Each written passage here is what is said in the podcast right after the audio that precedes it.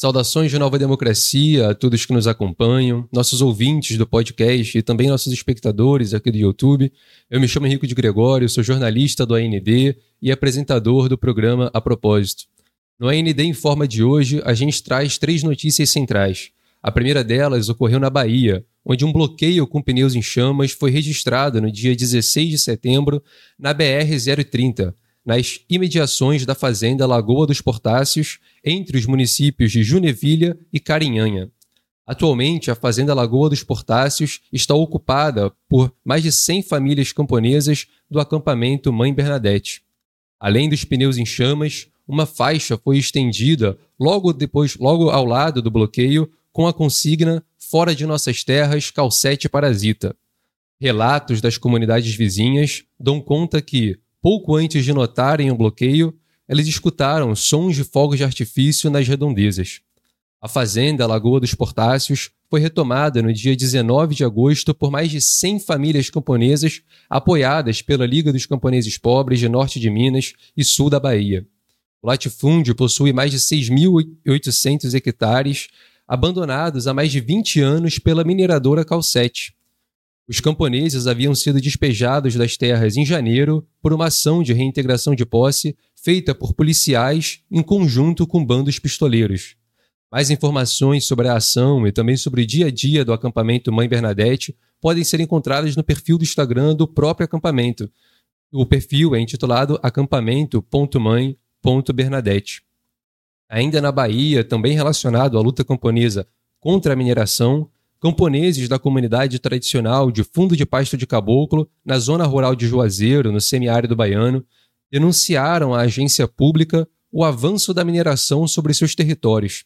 Eles denunciam tentativas de grilagem e os prejuízos, pre, prejuízos perdão, causados à produção camponesa, principalmente aos animais de criação, pelos efeitos das explosões causadas pela mineradora Pedras do Brasil SA. Segundo as denúncias, o conflito das famílias com a mineradora começou há cerca de cinco anos, quando os primeiros enviados da empresa chegaram à região para fazer um levantamento da situação das terras. Dois anos depois, a mineradora invadiu os territórios já com o maquinário e iniciou a exploração de quartzito, uma rocha derivada do quartzo muito utilizada na construção civil. Os magnatas da grande mineradora afirmaram ter comprado as terras, mas a versão foi desmentida pelos camponeses que acusam a mineradora de grilagem. Segundo eles, a mineradora alegou que comprou todas as terras por intermédio de uma única pessoa, que inclusive é acusada de ter forjado documentos na região anteriormente. Segundo os camponeses, aliás, perdão, continuando, com base nessas acusações, os camponeses conseguiram que o Ministério Público da Bahia suspendesse as atividades na região.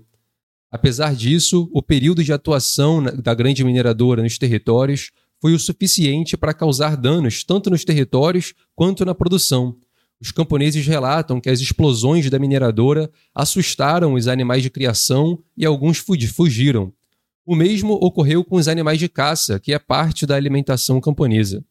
Além disso, a mineradora chegou a abrir uma pista justamente na parte do território que era utilizado pelos camponeses como dormitório das ovelhas. Atualmente, os camponeses seguem processados pela empresa, que exige começar a atividade sem a consulta ou o consentimento dos moradores da região.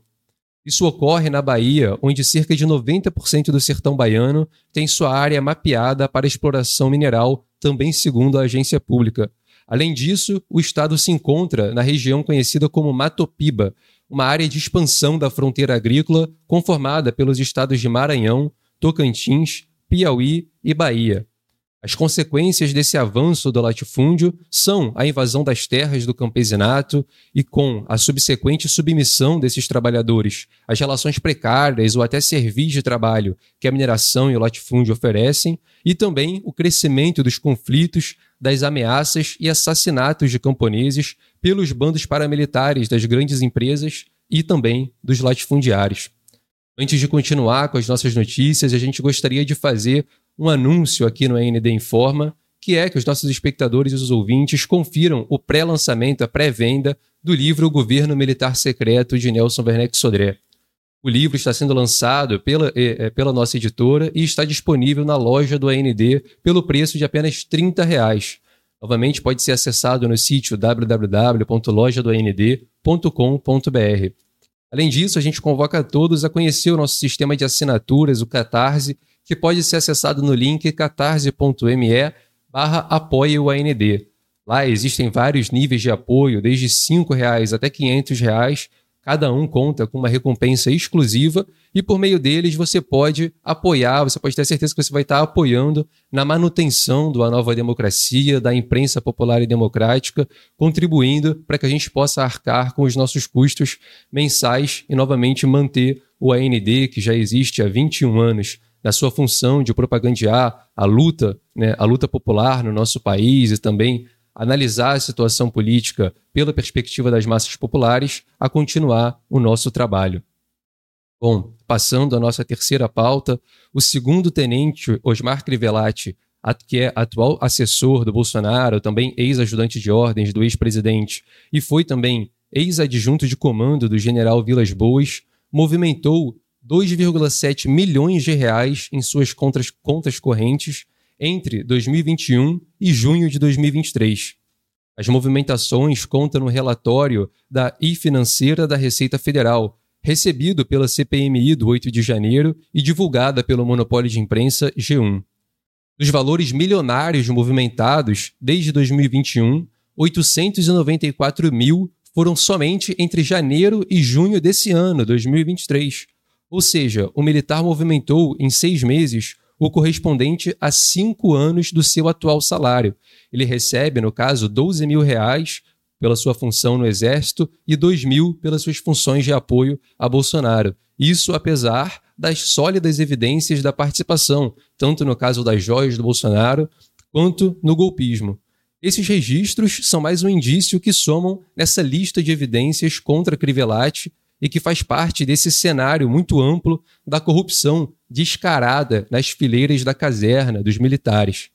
Além desse registro, desse novo registro das movimentações financeiras de Crivellati, já era conhecido que o segundo tenente ajudou na retirada do Rolex recebido por Bolsonaro, do acervo de presentes oficiais do gabinete adjunto de documentação histórica do Planalto, e ele também continha em seu e-mail 45 comprovantes de depósitos no valor de 60 mil reais feitos a Michele Bolsonaro, ex-primeira-dama, esposa de Jair Bolsonaro.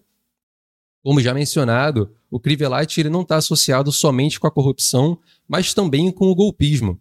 Isso porque, em 2015, ele assumiu o posto de adjunto de comando, um cargo criado pelo então comandante do Exército, Vilas Boas. Segundo fontes militares, o cargo foi criado especificamente para Crivellati.